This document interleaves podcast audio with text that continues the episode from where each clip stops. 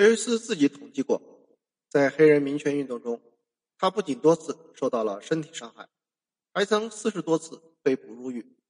作为马丁·路德·金的追随者，雷伊斯在坚持主动介入好的麻烦、必要的麻烦同时，毕生都是非暴力主义的信徒和践行者，坚持以和平的非暴力方式进行抗争。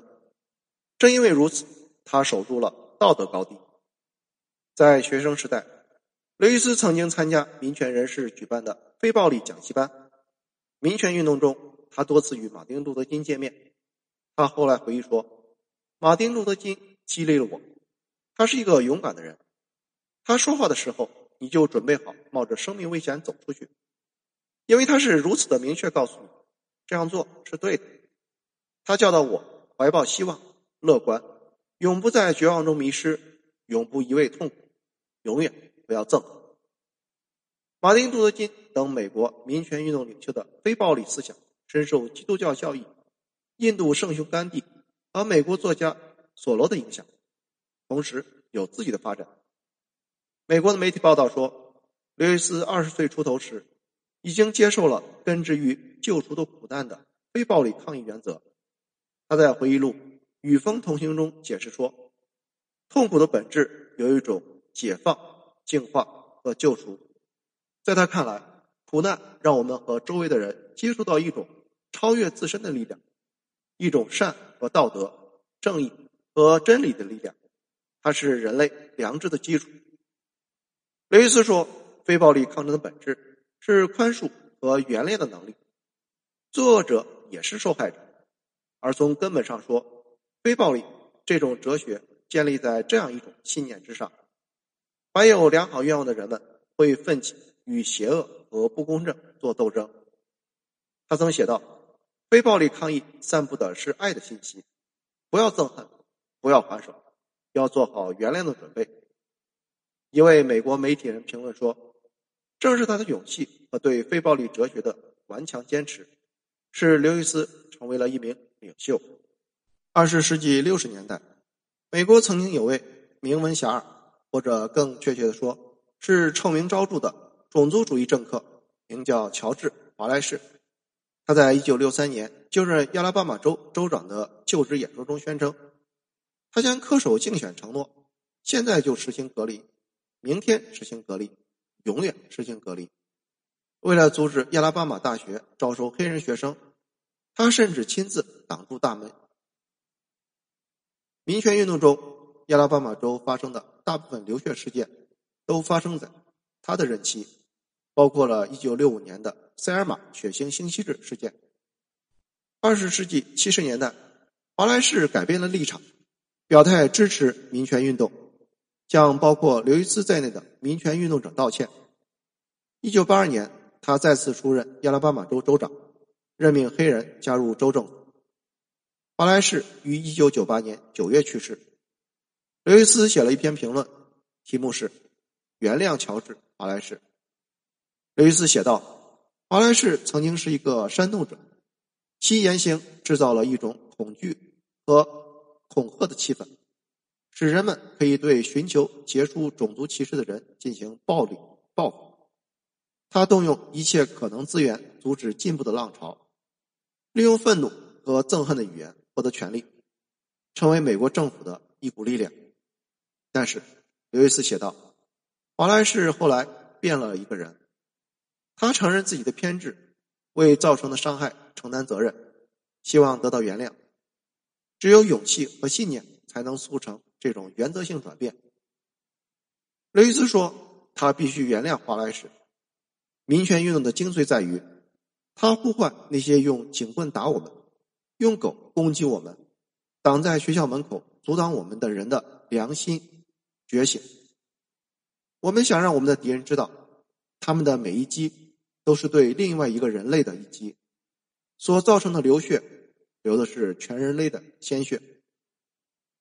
在二十世纪六十年代后半期，刘易斯完成了两件个人生活大事：他转学到纳什维尔的菲克斯大学，并于一九六七年拿到学士学位毕业。这年年底。他在迎接新年的晚会上，结识了终身伴侣莉莉安·迈尔斯，两人次年成婚，育有一子。莉莉安于二零一二年最后一天去世。二十世纪七十年代，刘易斯主要致力于开展非裔选民登记，扩大非裔投票权。一九八一年，他当选佐治亚州州府和最大城市亚特兰大的市议会议员，开始从政生涯。六年后，他当选民主党联邦众议员，进入华盛顿国会山。从一九八七年一月直至去世。刘易斯连续担任十七届联邦众议员，在两年一度的连任政选中，他的最低得票率为百分之六十九，其余都超过百分之七十。有六次连任竞选，没有对手挑战。他所代表的佐治亚州第五国会选区，一直是全美民主党支持率最高的选区之一。根据美国媒体报道，在华盛顿，刘易斯集中精力。和贫困做斗争，致力于通过改善教育和医疗保健来帮助年轻一代。二零一三年，他成为第一个创作漫画小说的国会议员，与人合作推出从他的视角讲述民权运动的黑白漫画三部曲《三月》。这套漫画小说是《纽约时报》漫画小说畅销书，获得过多个图书奖项。他拒绝参加小布什首个任期。和特朗普的总统就职典礼，曾投票反对美国一九九一年发动海湾战争，也是美国发动伊拉克战争的早期反对者。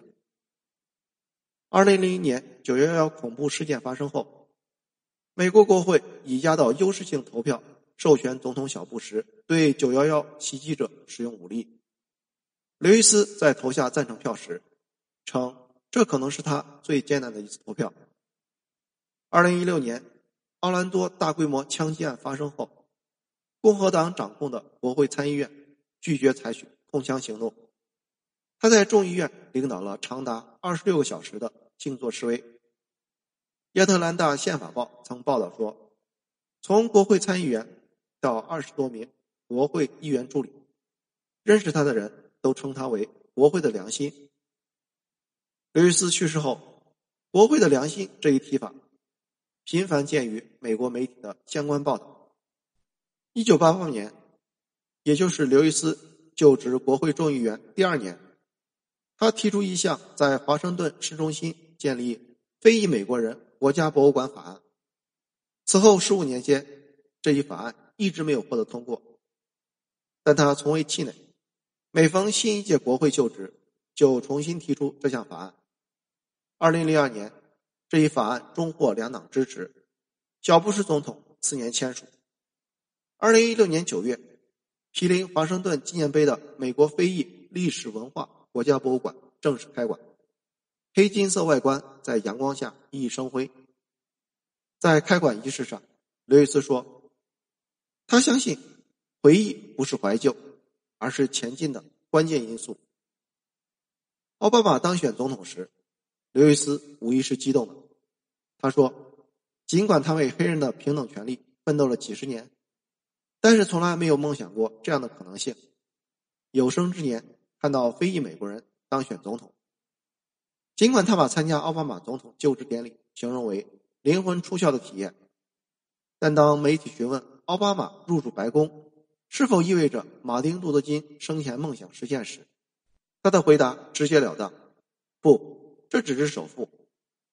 总统就职典礼结束后，刘易斯请奥巴马在一张纪念照片上签名。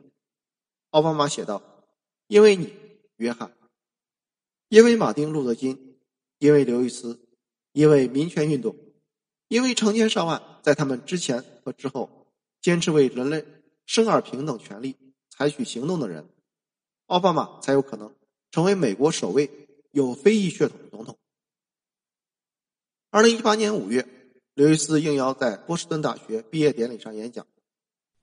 他的声音有一种沉淀了沧桑岁月的厚重感。他对即将走向社会的年轻学子说：“你们必须对今天存在的问题和环境适应不良，也就是不要简单的接受现状。”他说：“如果你们想要一个更好、更公正的社会，你们不能等着别人来做，你们得靠自己的努力，靠自己的行动，靠自己的创造力和远见。你们必须让我们的世界变得更美好。几十年来，美国种族主义时有回潮。用刘易斯的话说，种族主义这种痼疾时常以不同形式和方式抬起他丑陋的脑袋。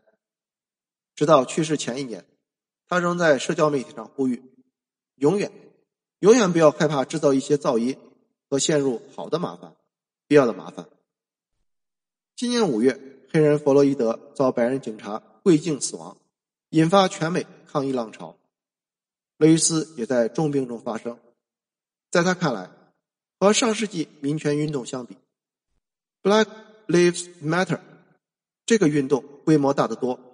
富有包容性，争取种族平等，没有回头路可走。雷斯去世后，美国媒体纷纷刊登读者来信。在纽约每日新闻网站上，一位名叫 Aura Spagler 的美国人写道：“刘易斯是一位美国英雄。在回顾他的一生中，脑海中就会浮现出勇敢、不腐败、不可替代这些词。”在三十四年国会生涯中，他从未出现过任何丑闻或者不当行为。另外一位名叫小弗雷德比克·彼得尔的读者，则把刘易斯称作一头勇敢的狮子，一个有品格、有荣誉、有尊严的人。彼得尔写道：“有些人可能不同意他的一些言行，但我相信他是这句话的化身。好人无所作为。”恶行就滋生。马丁·路德·金有句广为人知的名言：“道德宇宙的弧线很长，但是它会向正义弯曲，但这条弧线并不会自动弯曲。所谓历史上的英雄，正是使道德宇宙的无限，观向正义的人们。”